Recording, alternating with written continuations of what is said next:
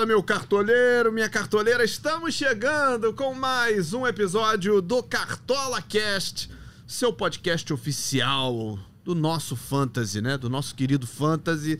É, rapaz, quando tem essas rodadas sem meio de semana, a gente já a gente vai lembrando aos poucos que tem que montar o time, aí já vem na memória aquela última rodada ali.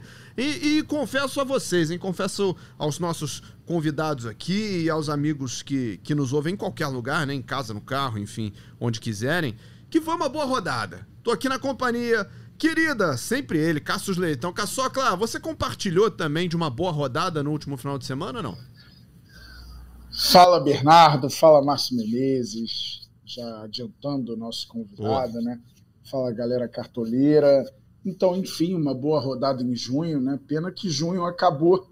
É, a última rodada de junho foi na semana passada, fiz 85 pontos. Foi uma boa rodada. Poderia ter sido melhor se o Fernando Diniz não trollasse os cartoleiros com aquela situação do cano, né? Cano muito escalado, ficou no banco, entrou nos acréscimos, só para ficar impedido uma vez e negativar a galera. É, eu tinha o Vitinho do Bragantino no banco, ia me dar mais uns sete pontinhos e tal, mas faz parte também, está dentro do regulamento, é isso. Vamos pensar aí nessa 13 terceira rodada, acho que está uma rodada bem difícil, jogos de muito equilíbrio, muitos jogos entre grandes, né? Tem clássico Botafogo e Vasco, são Paulo e Fluminense, Inter e Cruzeiro. Então, difícil prever assim. Acho até que o Clássico Carioca tem o seu favorito, mas é, são confrontos de certo equilíbrio. Vamos ver o que a gente tem para oferecer para a galera de dicas, né? E opções para esse fim de semana. Exato. Estamos aqui na companhia do Márcio Menezes também, nosso parceiro aqui da equipe do Cartola. Marcelo, seja muito bem-vindo mais uma vez, cara. É um maior prazer ter você aqui com a gente. É, o Caçocla falou aí dessa, dessa história do Cano, né? Muita gente se lamentou que ele estava entre os prováveis e acabou não sendo escalado. Queria eu que isso tivesse acontecido com o Nino, porque ele estava entre os prováveis, ele jogou, estava no meu time, só que ele fez menos 3.3. Queria eu que ele tivesse entrado aos 45 só para ficar impedido uma vez. Seria menos prejuízo, Marcelo. Verdade, Bernardo, prazer estar contigo, Cássius e todos os nossos amigos e amigas cartoleiros aí por todo o Brasil. Eu, felizmente, passei a margem do Cano e do Nino na última rodada. Boa. Pude, logrei êxito com 101,5 pontos. Muito bom. Não é, a, não é algo que a gente consiga todo dia. Fui feliz em algumas escolhas ali no meio-campo, com Pitelo, Vila Sante, Vitor Roque, que foi meu capitão, Soares estava presente. Passei pela, pelo que o, o, o Cássio passaria, porque escalei o Mosqueira. O Mosqueira não jogou e o nosso glorioso Vitinho era o meu era também era o meu a minha opção no banco e me ajudou a ultrapassar a marca dos 100 pontos. Agora a gente tem um novo desafio, uma rodada com dois clássicos estaduais e outros duelos bem equilibrados tanto em cima como na parte de baixo da tabela. Desafiadora a rodada, como tem sido praticamente tem todas as rodadas do Cartola. A gente Verdade. não tem tido um pouquinho de de paz, assim, alguma coisa mais óbvia, tem sido difícil com o campeonato com todas as camisas pesadas juntas. Verdade. Caçocla, eu falei aqui que eu tive uma boa rodada, mas eu só fiz a parte da queixa, né? Eu esqueci de falar das coisas boas. Ainda bem que o Márcio falou para me lembrar que eu tive Luiz Soares capitão, que eu tive Vila Sante, eu tive Bitelo, eu tive Renato Portaluppi. Para você, cartoleiro, que ainda não entendeu a importância de um treinador bem escolhido para sua rodada, Portalupe fez quase 10 pontos, 9.9. Isso faz muita diferença no final das contas. É, fala um pouquinho também, Caçoclano, o que, que deu certo no seu time, né? Porque se a gente ficar só chorando pitanga aqui, a galera desliga e vai embora. Pelo visto, no seu time deu certo o Grêmio, né? Sim. Você só citou boas notícias gremistas. É, acho que o meu time, de certa forma, foi parecido. É, você quer que eu lembre agora, né? Do, não, o que você quiser. Na, na, você fica à vontade. Na rodada passada, vou, vou achar meu time. Fica à vontade. É, cara, é, o Juninho Capixaba foi muito bem, com 7,40, né? Bragantino num grande momento. E outro do Bragantino, Lucas Evangelista, que é um cara que vinha com a média muito alta. Acreditei e fui bem, fez 8,90. Então, fora aí os do Grêmio, Acho que Grêmio e Bragantino me garantiram uma grande pontuação, mas obviamente, principalmente o Luiz Soares.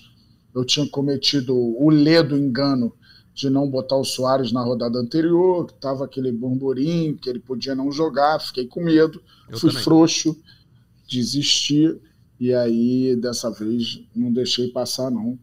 E o Soares ajudou o Grêmio a atropelar o Coritiba e despachar Antônio Carlos Zago. É verdade, né? Que ainda teve aquela entrevista coletiva e no dia seguinte o Zago foi, foi demitido, não é mais o técnico do Coritiba. E a gente está gravando esse podcast aqui na quinta-feira, na sexta-feira, por volta das quatro da tarde. Pode ser que tenha outro técnico saindo, já deve ter outro técnico saindo do nosso sistema aí, que é o Luiz Castro, né? É, estamos aguardando uma oficialização de toda essa transferência dele aí para a Arábia Saudita ainda não foi divulgado de maneira oficial e tal, mas eh, tudo indica que não teremos Luiz Castro é, já nessa próxima rodada do Cartola, e aí, se a gente não sabe se vai ter o Luiz Castro, a gente também não tem como saber quem vai, quem vai entrar no lugar, se é que alguém vai entrar no lugar, né? Agora, é Aliás, uma rodada. Luiz Castro, só para rapidinho, tá atrapalhando a nossa vida. A gente está gravando o podcast quase quatro horas da tarde, nesta sexta-feira. Cara, se ele já tivesse saído é, ao final da partida contra o Palmeiras, todo mundo sabia que ele ia sair, ficou arrastando aí, está atrapalhando os cartoleiros, cara. Muita gente acreditando no Botafogo para essa rodada. Aí, se você sair do mercado, vai dar trabalho para a galera escalar, quem for o interino. Então, vai logo. O pessoal então. do plantão tá ferrado. Ficar, vai embora. Marcião, foge desse plantão aí que a qualquer momento esse sistema vai ter que mudar. Hein? É, cara, eu, eu daqui a pouco tô passando o bastão depois da gravação aqui do podcast.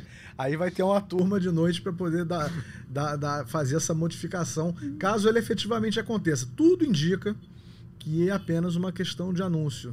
É. Apesar, apesar de que o futebol brasileiro nos surpreende muitas vezes. Ah, tem essas coisas. De repente o cara pega, diz que não vai, vira herói. E, Resolvi que não vou mais. E vai nos braços do povo para o clássico contra o é, Vasco. É, imagina. Mas não sei, também não sei se vai nos braços do povo, não, tá? Se mudar de ideia, não sei se a galera vai comprar 100%, se ainda vai ter um rancinho.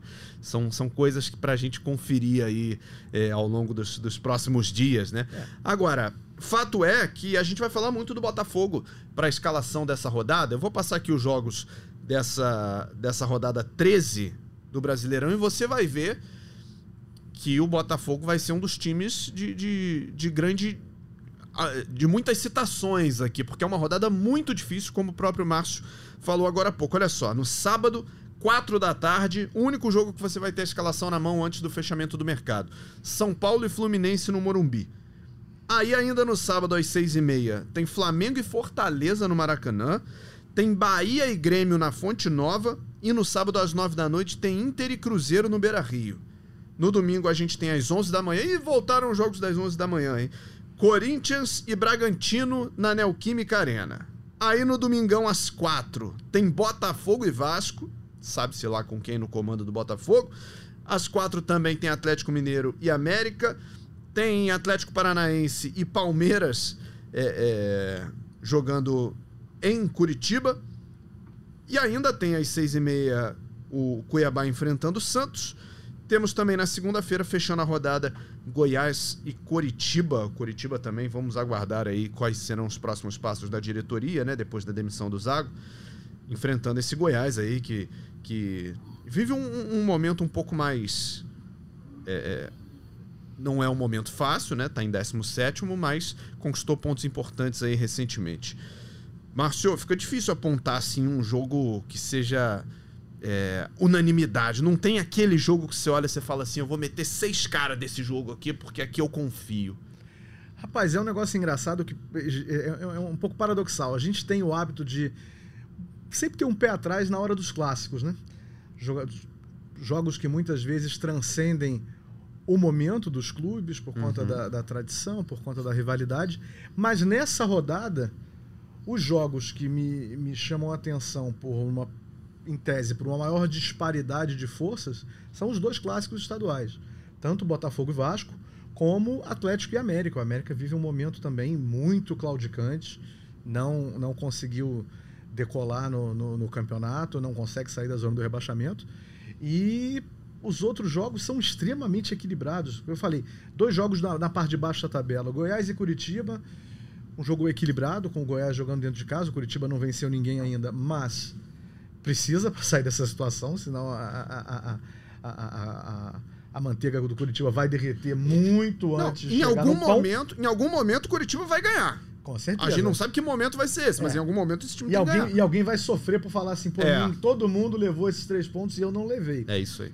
Cuiabá e Santos também um, um duelo muito equilibrado. E os duelos mais pesados, Pô, Atlético Paranaense e Palmeiras a gente não precisa nem falar. Inter e Cruzeiro, Bahia e Grêmio. O Grêmio que vem de duas vitórias em casa bem, bem robustas contra América e contra Curitiba. Como é que você vai comportar contra o Bahia, que era um time que tomava muitos gols dentro de casa, conseguiu segurar o Palmeiras e garantir os três pontos?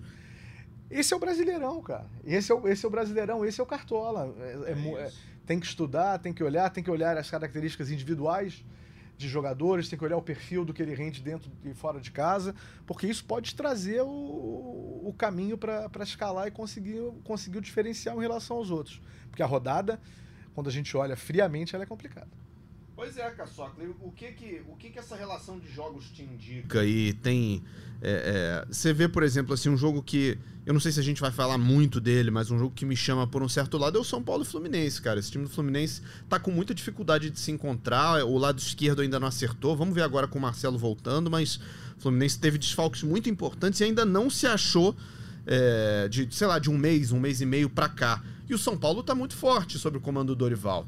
É, se não se tem gente desconfiando do desempenho, os resultados estão sendo satisfatórios. Então essa é a partida que o cartoleiro vai ter acesso à escalação, né? É, é a primeira partida da rodada, o mercado fecha 15h59, provavelmente às 15 horas deste sábado as escalações vão sair. Eu acho o Fluminense ligeiramente favorito pelo seguinte: ele não tem jogo no meio da semana, que é a Copa do Brasil, e o São Paulo vai enfrentar o Palmeiras. Então acho que o São Paulo vai concentrar muitas forças nesse São Paulo e Palmeiras e já não vai ter o Caleri, provavelmente. Beraldo se machucou, então são desfalques importantes. Pelo lado do Fluminense, a gente recebeu uma notícia importante também, que o André não viaja. Aí é uma perda grande pro Fluminense. Total. Mesmo assim, acho que diante do futebol que os dois já apresentaram na temporada, acho uma boa possibilidade do Fluminense de repente vencer. A gente sabe da dificuldade de bater o São Paulo no Morumbi, né? Mas é, essa questão do São Paulo já, já respirar Palmeiras pode ser boa para o Fluminense nessa rodada.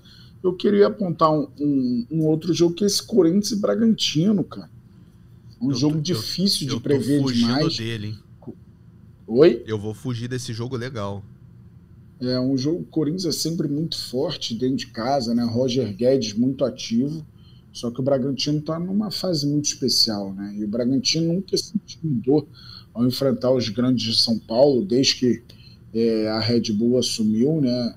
Tem sempre times muito competitivos. E é o jogo das 11 da manhã, então tu vai fugir, tu não vai acordar cedo já que não vai estar no Cartola, é isso? Não, não, eu vou acordar cedo porque eu vou acordar cedo, mas é, o meu cartola não vai passar muito por esse jogo, não. Eu vou deixar esse jogo ali para uma. Se for o caso ali, uma pinceladinha, um jogador aqui, um lateral ali, mas eu não quero, eu não quero pesar a mão nesse jogo, não. Se eu for nele em alguém. A gente acompanha muitos influenciadores, né? E o debate dessa rodada, quem é o terceiro atacante, né? Porque Tiquinho e Hulk são meio que barbadas, já pelo que o Márcio falou, né? Favoritismo de Botafogo e Galo nos clássicos. E o terceiro atacante é, é a dúvida da galera. Né? O meu, neste momento, é Roger Guedes. Apesar da força que o Bragantino tem demonstrado, Roger Guedes está numa temporada espetacular. Até diminuiu um pouco né, o número de gols dele é, nas últimas partidas, mas estou acreditando nele domingão de manhã em Itaquera. É, vamos ficar de olho então. Marcelo, a gente é, imagina que o Botafogo não tenha o Luiz Castro, né? Pode ser, a qualquer momento pode ser divulgado oficialmente aí essa, essa decisão, mas você acha que muda o favoritismo do Botafogo se não tiver o Luiz Castro? Olha, mudar para mim não muda, porque acredito que até, até os contornos que a novela tomou vão fazer com que o, o, torcedor se feche ainda mais em torno do time e que o time tenha um, um, um, um, foco, uma aplicação ainda maior do que já tem apresentado. Essa é a minha impressão inicial. Só que a gente não sabe o impacto de, do, da, da, saída na cabeça dos jogadores. Embora Sim. a gente tenha visto as declarações que eu tenho visto aqui, mais preliminares, são de: olha, legal, você segue a sua vida e a gente segue a nossa. Botafogo não pode relaxar num momento desse. Não né? pode. Com um terço de campeonato, liderando com folga, começando a tornar um, um objetivo que parecia absolutamente idílico, mais palpável. Então tem que se manter, tem que manter o foco e a diferença entre os dois times é relevante. Ainda é grande, né? Sim. É grande. Vamos fazer o seguinte, vamos começar a olhar então posição por posição, né? Os jogadores que a gente pode pode indicar aí para o cartoleiro, pode sugerir para o cartoleiro nessa 13 terceira e tão difícil rodada, começando sempre pelos goleiros e aí é, no lugar de fala de alguém que ainda não tem aquele saldo de cartoletas expressivo, que não conseguiu acumular capital cartolístico. Márcio Menezes, eu gosto muito da opção do goleiro Tadeu. Tadeu do Goiás. Por quê? Vai jogar em casa contra um Curitiba que não tem ganhado de ninguém. Mas o Curitiba é um time que chuta muito, que finaliza, que chega, só não converte. Então pode ser que o Tadeu trabalhe, além de, de talvez segurar um saldo, pode ser que ele trabalhe um pouquinho também. Sim, o Tadeu tem quase uma média de quase quatro defesas por, por partida. São 34 defesas em nove jogos. Ele é um dos goleiros com certeza mais requisitados durante o, o, o, o campeonato. Muita gente olhando para o PR, mas o PR custa 12 cartoletas e o Tadeu 6, e 14. Exato. Então, contra fatos não há argumento. Se você está folgado no patrimônio, Dá. pode fazer uma ousadia maior. Mas trata-se de um bom nome para quem está. Eu, eu, e eu, é o caso no qual eu me incluo, eu não tenho ainda, eu não tenho 130 ainda cartoletas eu tô, tô na faixa dos 120 de também. patrimônio, então o Tadeu é um, é um nome bem interessante. Outro nome interessante seria até o do Matheus Cunha, que está com 5.14 e o Fortaleza não é um ataque muito efetivo fora de casa. Pois é, Caçocla, mas assim, a gente tá falando esses dois nomes, mas a gente sabe que saldo de gols nessa rodada é, vai ser um bem muito precioso. Você tem alguma outra indicação aí, alguma outra possibilidade, não? Tem sido um bem precioso, né? Nessa temporada, tá difícil garimpar esse SG. Estou é, de acordo com o Márcio também em relação ao Matheus Cunha. O Fortaleza, apesar de ser um timaço, Imagino que seja um jogo muito duro, né? Você vê que a gente ainda nem falou de favoritismo do Flamengo. É... o Fortaleza tem seis gols apenas fora de casa, em oito jogos. Então tem tido dificuldade. É... eu tô com o Everson, cara, do Atlético Mineiro, diante do momento do América Mineiro. Claro que o América se superou né, na Sul-Americana, virou diante do Penharol e se classificou é, surpreendentemente é, para a fase playoff, né? mas é, vejo favoritismo do Galo. O Galo também não joga no meio da semana, o América joga, porque o América enfrenta o Corinthians na Copa do Brasil, o Galo está fora da Copa do Brasil. Então eu vejo o Galo favorito e vejo o Everson como ótima opção. É, não está muito caro, 5,40, quase uma pechincha aí o Everson, e dá para fazer o hack tranquilo. É, eu botei o Marcelo Lomba de titular e o Everson no banco. Que aí, se der ruim o Everson negativar, não vai atrapalhar minha pontuação final. São boas opções. E entre os mais caros, Caçocla, tem alguém que, que, que te chame a atenção assim? Por exemplo, o Fábio do Fluminense jogando fora de casa, o próprio Lucas Perry do Botafogo, Rafael Cabral do Cruzeiro jogando contra o Inter fora. É difícil, né? É, acho que o Perry é, é o grande nome, né? Impressionante que ele vem fazendo no campeonato uma média de 6,58, uma média absurda, sete jogos sem sofrer gol dos 12 que fez, 51 defesas. É, é o grande nome da posição no campeonato, né? É, eu não descartaria também o João Paulo, cara, que não importa a fase do Santos, João Paulo sempre se destaca é, contra esse Cuiabá aí que não consegue vencer em casa pode ser uma boa pensar no Santos como, como uma opção. Eu tenho o Santos na minha lateral, que é o João Lucas. A gente vai falar das laterais daqui a pouco. O João Lucas, que é até lei do ex, né? Contra o Cuiabá. Eu sempre procuro botar uma lei do ex no meu time. Mas falando ainda dos goleiros, vejo o João Paulo como uma opção interessante. Normalmente é muito exigido, dá conta do recado. E diante dessa dificuldade do Cuiabá de fazer gol, né? Pode ser que ele consiga uma pontuação ainda melhor. Pois é, vamos avançar então para as laterais, meu querido Márcio Menezes. E aí eu vou ter que vou ter que me render a um nome que o Caçocla tem falado aqui episódio após episódio. E a galera que ainda não percebeu, o senhor Hugo do Botafogo tá uma, numa média, numa fase espetacular. O Hugo, além dele ser um jogador muito barato, custando 6,60, a média dele é de 8 pontos. Oito pontos é a média do Hugo, Márcio Menezes. E, e, nesse jogo contra o Vasco, se ele conseguir o saldo de gols, ele já entrega bastante disso que ele tem, que ele tem cultivado, né? Verdade. O Hugo tá com uma ótima média. O Botafogo segue bem sem o Marçal, que era um jogador considerado tático, altamente marcador, importante para para a harmonia do, do, do, sistema defensivo do Botafogo. E o Hugo tem ido muito bem.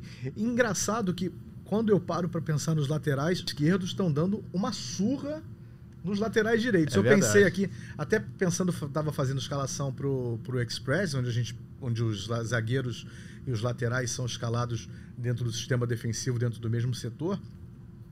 Eu peguei três laterais para escalar, todos eram laterais esquerdos.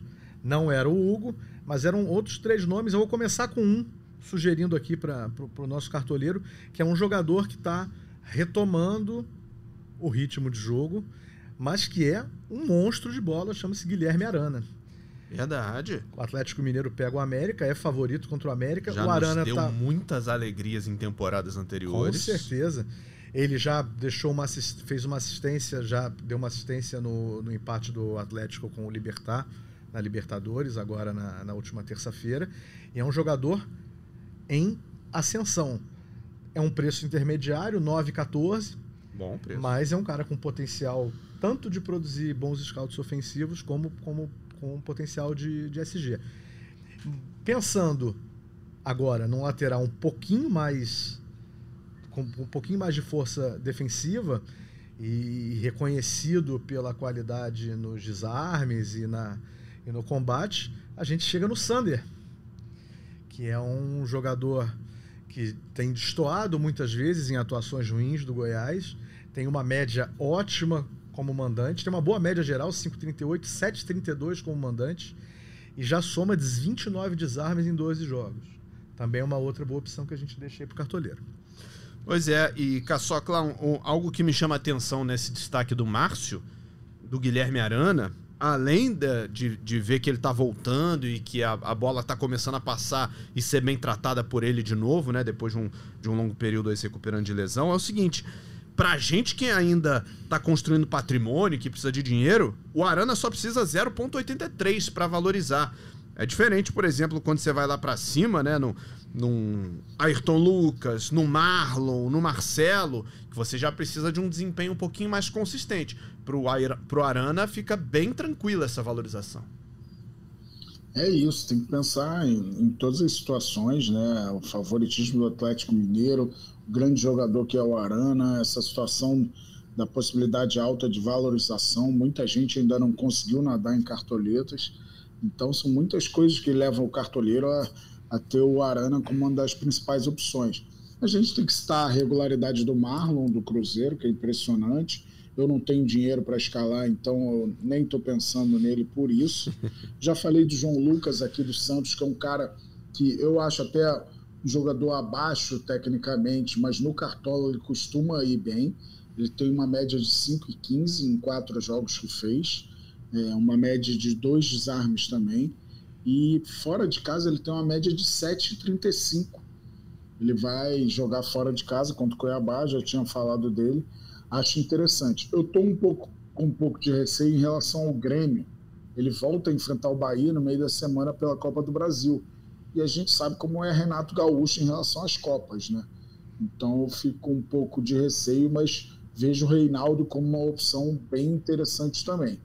Mas acho que o Ayrton Lucas é, se destaca entre essas opções aí. Ele tem uma média de quase oito pontos como mandante, é praticamente um gol.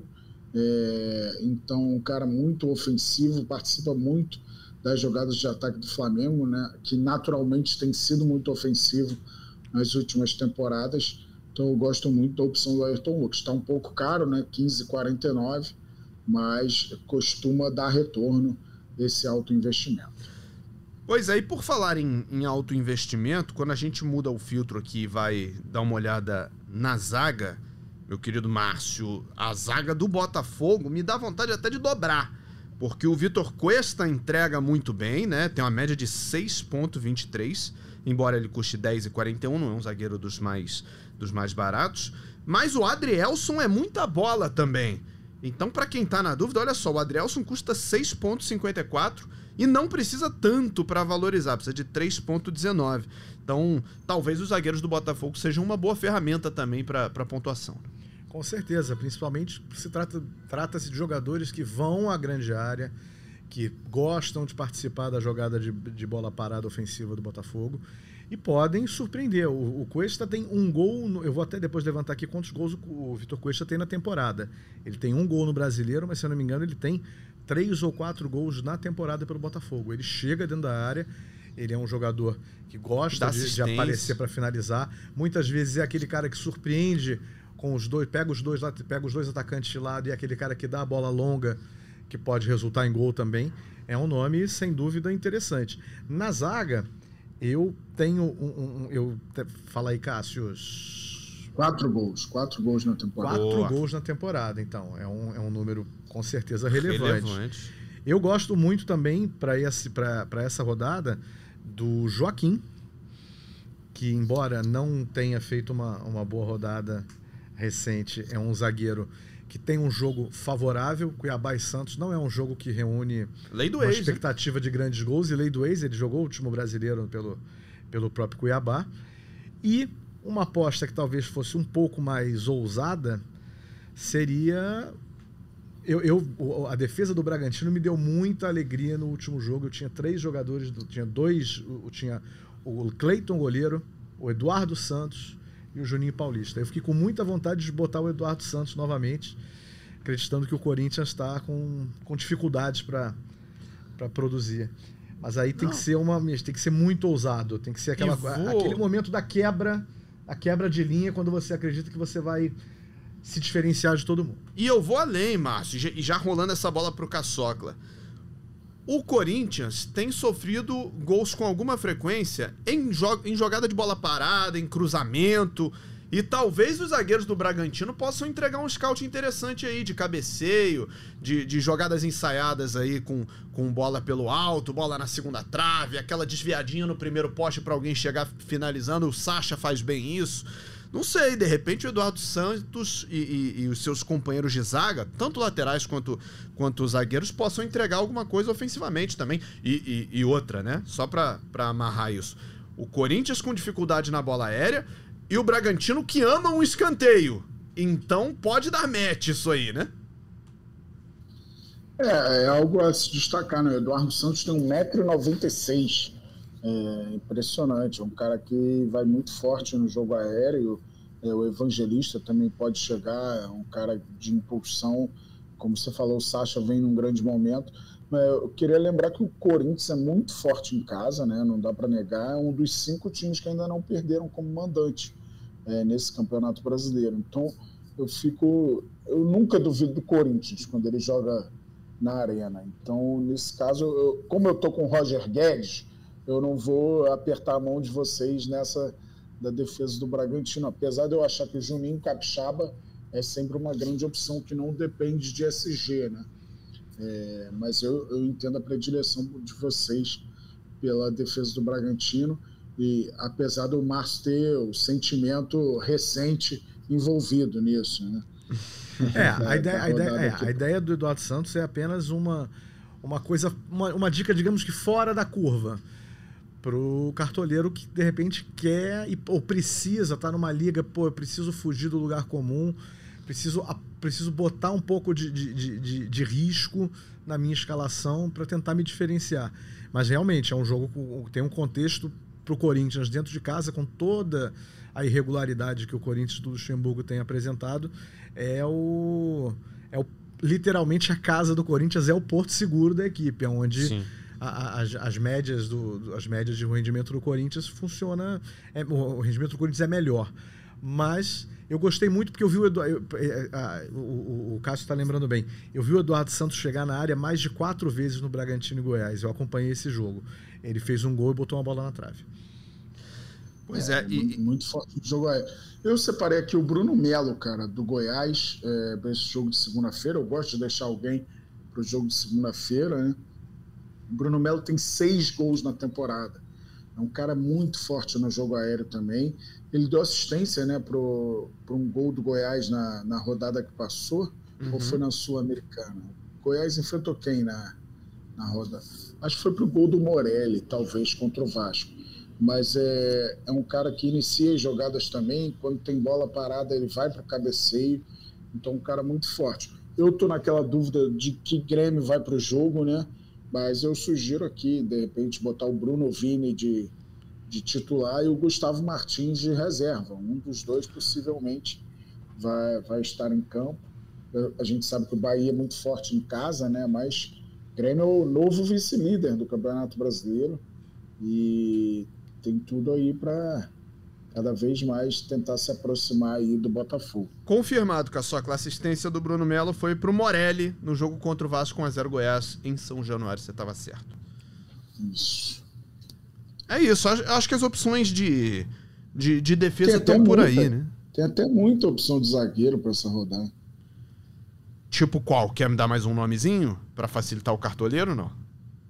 Acho que Fala. De repente, com o Maurício Lemos, acho que pode ser uma, inter... uma opção interessante. Eu acho que o Galo é bem favorito para esse jogo contra o América.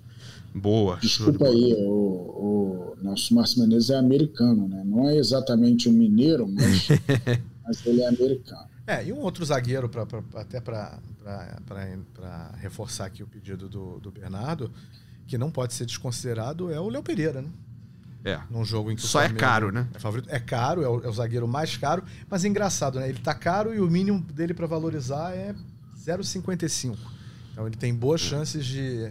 É um cara que também gosta de participar ofensivamente, já tem alguns gols na temporada. São, mais especificamente, agora três gols no brasileiro. Não sei se tem algum zagueiro nesse campeonato com mais gols do que o Léo Pereira. É um nome a ser considerado para quem está com o bolso um pouquinho mais cheio. Pois é, e só para só a gente amarrar e pular para o meio campo, né? Eu falei do Bragantino é, e essa coisa do Bragantino com os escanteios. Eu fui pegar o número aqui para não falar coisa de orelhada, né? Nesse jogo da Sul-Americana, o Bragantino não produziu muito escanteio, né? Fez três escanteios contra o Taquari, mas fez 7 a 1 né? Tava muito tranquilo o jogo pro Bragantino. E nos jogos anteriores, contra o Goiás, 10 escanteios e contra o Flamengo, 17 escanteios. Para quem vai enfrentar um time que tem defendido mal o, o jogo aéreo, talvez o, o, essa aposta nos jogadores grandes, nos jogadores de cabeceio, possa fazer a diferença para o Braga. Mas vamos dar uma olhada no meio-campo, né? Porque aí a gente abre bastante esse leque, a gente para de pensar em saldo de gol, para de pensar em, em nesses fatores e a gente começa a olhar para a criação, para jogadores que, que vão pintar lá na frente, podem fazer a diferença. Meu querido Márcio Menezes. Tem umas leis do ex aqui, por exemplo, tem o Rafael Veiga contra o Atlético Paranaense, eu não sei se me pega muito para essa rodada. Tem um Eduardo aí do Botafogo contra o Vasco. Tem uma lei do ex que me pega nessa rodada tem. fortemente. Maurício do Internacional.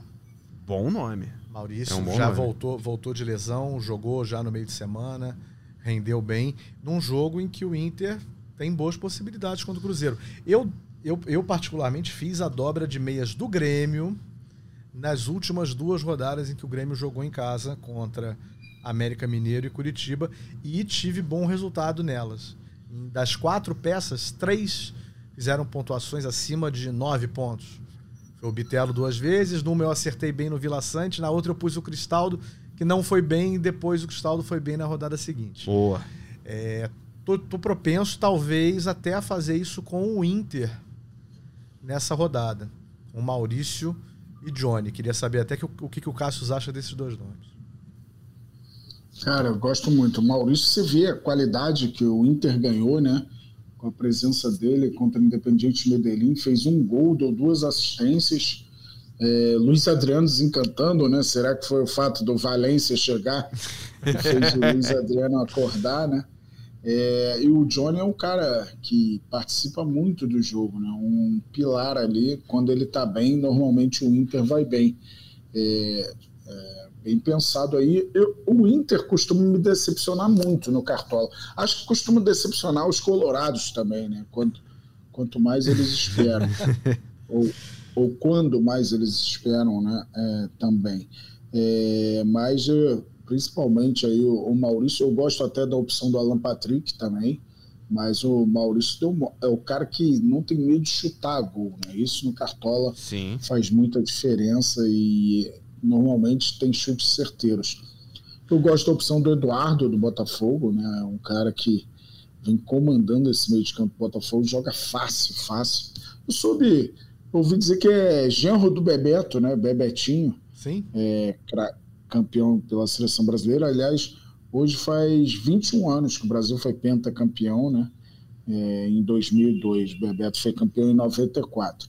Arrascaeta e Gerson, acho que esse combo do Flamengo pode ser usado também, é, uhum. já que está mais difícil prever quem é o centroavante do Flamengo, né? Um jogo começa o Gabriel, outro jogo começa o Pedro, então vale se cercar aí. O Gerson começou no banco na Libertadores, mas certamente foi poupado, né? O Flamengo vem para uma sequência muito forte. É, então tem muita opção. Bitelo do Grêmio jogando uma barbaridade. É, muita opção aí para a galera. É, acho que o Eduardo é um cara que, que não pode ficar fora dessa rodada, não. Agora, Márcio, eu falei aqui nas leis do ex, e tem uma, uma lei do ex aqui que é muito emocional e vai contra o Grêmio nessa rodada, mas joga em casa, que é o Tassiano, né? O Tacitanos que saiu. Renato, o Portalupe chorou na saída do Tassiano do Grêmio.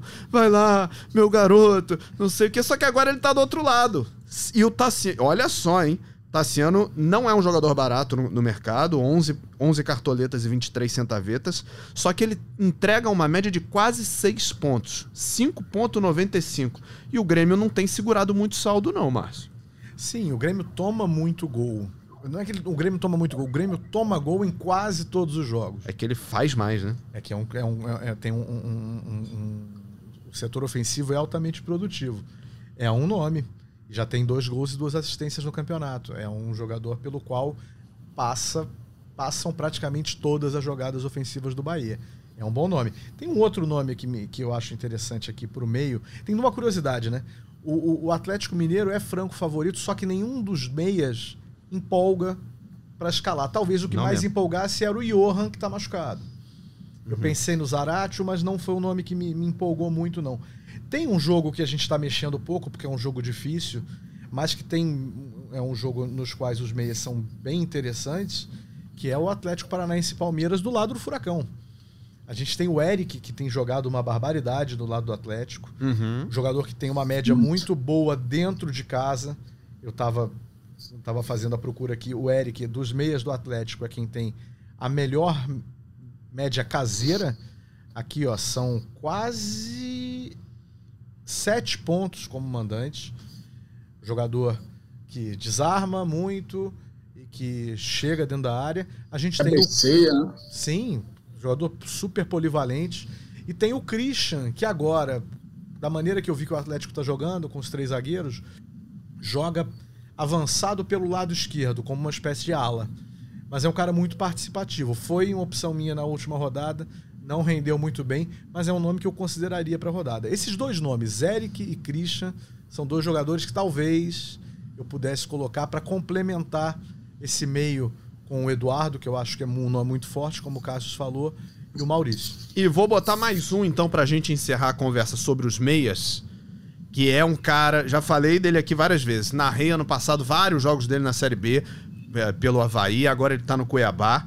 É um cara que dificilmente vai ser a manchete do jornal no dia seguinte, porque ele não é o, o protagonista dos jogos, mas ele produz scout que é uma maravilha. Tô falando do Ranielli. É um cara que desarma muito, que dá muito passe, que chuta gol, que aparece na área para cabecear.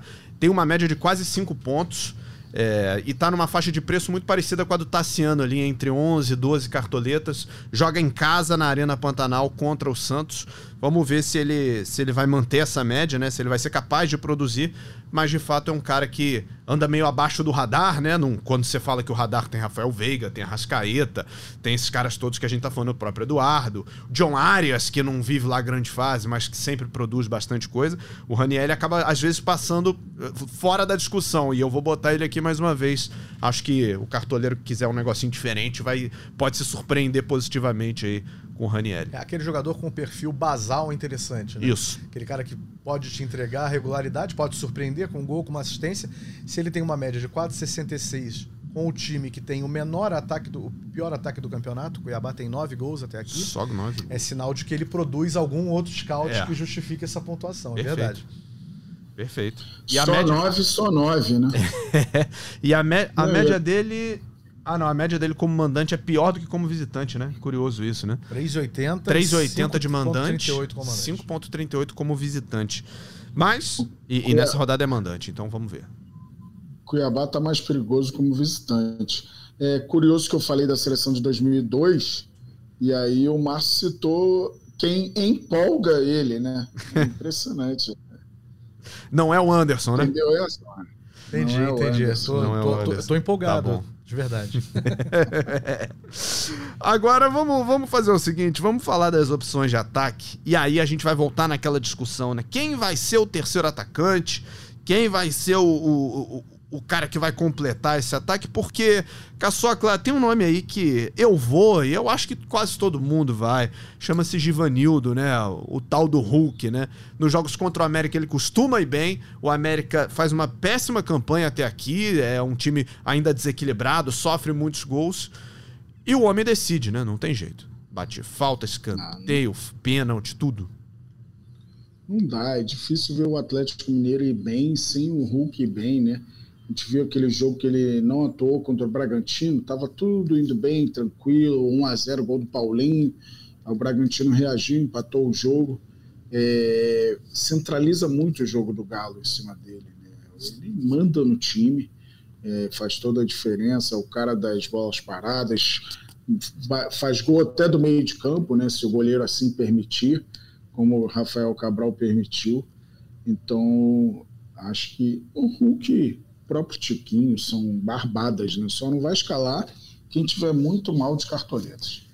É, e são cinco gols e duas assistências, mas o que, me, o que mais me, me, impressiona não é nem o número de, de passes decisivos, nem as bolas na rede. O que me, mais me impressiona no Hulk são as 31 finalizações. É absurdo. É, é, é muito chuta, volume. Chuta é muito volume, cara. Chuta-chuta da estrela totalmente. É um, é um volume diferente. E fico pensando e fico tentado num jogo como esse, contra a pior defesa do campeonato, defesa do América é destacadamente, destacadamente não, tem um gol, sofreu um gol a mais que a do Curitiba, mas são 27 gols sofridos em 12 jogos, desde o início do campeonato, o Mancini fala de acerto na defesa e não consegue fazer esse acerto no, no Coelho, é a possibilidade de, de colar Hulk e Paulinho no mesmo time.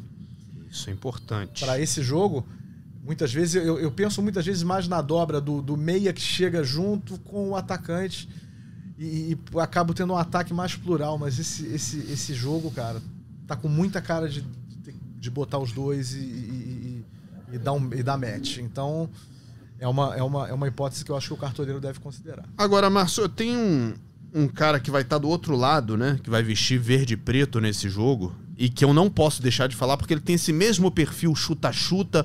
É um cara que, quando a bola passa por ele, ele manda no gol. E isso gera scout, isso gera pontuação, que é o Aloysio, né? O Luo Guofu. Bovino bandido. É, é o homem. É, vai jogar esse clássico aí. E geralmente o clássico Atlético América ele é movimentado. Então pode ser que, o, que sobre uma bolinha ali pro Lugofu também. E, e quantas sobrarem, ele vai jogar pro gol e vamos ver no que vai dar, né? Com certeza, é o, é o mesmo perfil, um perfil de quem, de quem não se furta a finalizar. Não tem medo, e não. tem feito bons, tem feito, até tem feito, acho que tá, tô, vou olhar aqui, você lembrou bem do Aloysio, eu vou dar uma espiada aqui no nosso dashboard do Cartola. Eu vou achar ele aqui também. Achei para você, ó. ó. Custando 8 cartoletas, ponto 21. Ele tem uma média de 5.1 pontos. E ele precisa, para se valorizar, ele precisa de menos 0,65, que Quer dizer, se ele entrar em campo e não fizer nada, ele valoriza. 21 finalizações, 3 gols. Num clássico onde a gente não imagina um, um, a gente imagina um Atlético com apetite, a gente imagina espaço. Sim. E é uma oportunidade para quem está um pouco mais apertado tentar fazer também um gracejo, uma coisinha diferente. O Luiz é um nome a se considerar. Agora, Caçocla, tem um, uma lei do ex que me pega um pouco para essa rodada, porque eu já vi essa lei do ex sendo executada, que é o Luciano pelo São Paulo contra o Fluminense. Te chama a atenção, não? Ah, cara, é, a ausência do Caleri aumenta muito o protagonismo do Luciano, né? Então eu vejo como uma opção interessante também.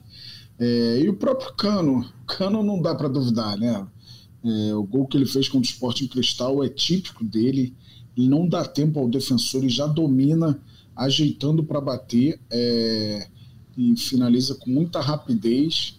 Então acho que um de cada lado aí, Luciano e Cano, são duas opções muito interessantes. Gosto da opção do Mendoza, do Santos, contra esse Cuiabá.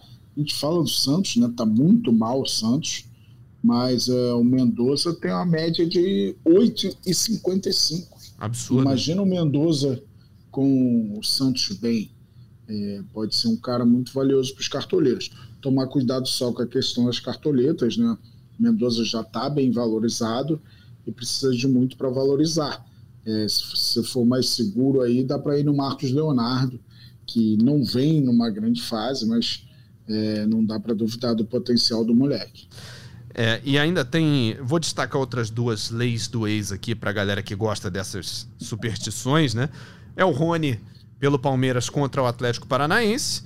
E uma que me chama muita atenção, e eu adoro essa lei do ex, que é o Aleph Manga jogando contra o Goiás, né? O, o, o, Manga passou pelo Goiás, não, não foi mal no Goiás, fez gols, participou bastante, mas a entrevista dele, né, dizendo que estava chegando no Goiás para dali, para um time grande, me chama muita atenção. Eu, é, essa entrevista não sai da minha cabeça, fica rolando, rodando em loop. E vamos ver se, se ele crava contra, contra o ex-clube. Agora, Márcio, tem, tem um cara que se a gente não falar, a torcida vai ficar chateada. Porque o cara tá entregando, o cara é ídolo da torcida, a torcida já comemora os gols fazendo o gesto dele, só que ele é muito caro. Tiquinho Soares. É 2021, né, cara? Tem Eu não tenho dinheiro para isso. Tem que estar tá muito folgado para fazer uma extravagância dessa. Só que é aquele, aquele caso, você não tem o dinheiro, e tem grande chance de se lamentar e falar, pô, se eu não tivesse economizado ali naquela. A gente, você começa a lembrar daquelas trocas que a gente falou, pô, vou no PR, não, vou no Tadeu. São seis cartoletas que você já economizou. Pois é. Você começa a olhar aqui outras situações e, pô, vou, ganhar, vou te guardar dois ali, três regateando ali. aqui. Tipo, não ali. vou no. Pô, Marlon não dá na lateral. O Ayrton Lucas é muito caro. Não, então eu vou no Sander. Legal. Então, pô, vou no. É vou no, no Arana, não vou no, no, não vou no Ayrton Lucas, vai guardando ali, não sei o que. Era assim que minha mãe fazia comigo, cara. É. Ela dava o dinheirinho, você quer, você quer comprar, você quer comprar figurinha? Porra, para de comer tanto, pô, guarda um pouquinho. E assim. Como ficou vazio, hein? Fui arranjando figurinha de outro jeito, pô. Fazia, fazia dever pro amiguinho. Bafo, né? Bafo. Vinha com cinco figurinhas e garantia no bafo. Vinha voltava cinco, com 40, saía com 40, exatamente. Mas, é, cara, não tem jeito. O, a, o, o, o patrimônio é uma das variáveis e uma das variáveis mais interessantes do jogo. Sim. Então, essa gestão, essa observação que muitas vezes a gente se empolga para escalar um jogador e não olha o quanto ele precisa para valorizar. É. O próprio Bernardo aqui deu exemplos pô, do Sander, do Arana e do quem tá, o próprio Aloysio que precisa de menos 0,65 para valorizar. É, isso aí pega Entendeu? muito. Fazer pequenos sacrifícios podem ser pode ser algo muito valioso quando você olha o jogo a médio prazo mas sempre há perdas e ganhos. Então, vale pensar com carinho quanto vale o esforço para escalar o cara como um tiquinho num jogo em que ele tem grandes chances de fazer a feira para todo mundo. e vou ilustrar o que você está falando. Os dois jogadores mais caros no Cartola nesse momento: Tiquinho Soares custando 20, Hulk custando 17.